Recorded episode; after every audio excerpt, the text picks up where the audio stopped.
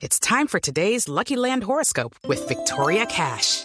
Life's gotten mundane, so shake up the daily routine and be adventurous with a trip to Lucky Land. You know what they say. Your chance to win starts with a spin. So go to LuckyLandSlots.com to play over 100 social casino-style games for free for your chance to redeem some serious prizes. Get lucky today at LuckyLandSlots.com.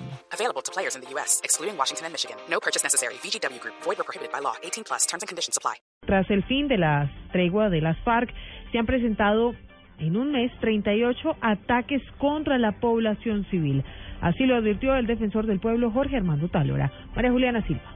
Tras el primer mes de la suspensión del cese unilateral al fuego por parte de la guerrilla de las FARC, el defensor del pueblo Jorge Armando Otálora reiteró su llamado a suspender los ataques contra la población civil y dijo que es hora de que las FARC deje de hablar dos lenguajes. Es claro que tienen que unificar el lenguaje, que lo que se diga en La Habana corresponda a lo que están haciendo en la realidad. Allá están hablando de hacer unas reivindicaciones para los campesinos y para los más pobres del país y aquí con estas actuaciones y con estos ataques indiscriminados están impactando directamente a los campesinos y a los más pobres. Este es el llamado que siempre hemos hecho, porque no se les olvide que el proceso de paz tiene que legitimarlo la población colombiana. Según Otalora, en los 38 ataques directos contra la población civil que se han presentado en el último mes, los departamentos que más se han visto afectados son Cauca, Nariño, Antioquia, Putumayo y Chocó. María Juliana Silva, Blue Radio.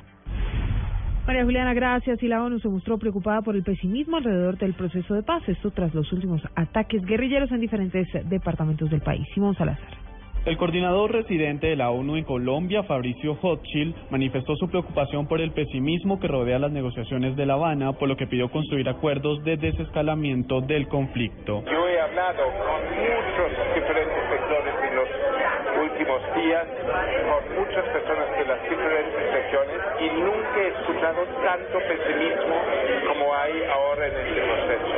Y el pesimismo es un veneno para el proceso. Realmente toca cambiar la lógica, construir acuerdos que permiten el desescalamiento. Por otra parte, Todd Howland, representante de las Naciones Unidas para los Derechos Humanos en Colombia, dijo que los máximos jefes de las FARC deben reconocer su responsabilidad como victimarios y tomar responsabilidad por sus violaciones a los derechos humanos. Simón Salazar, Blue Radio.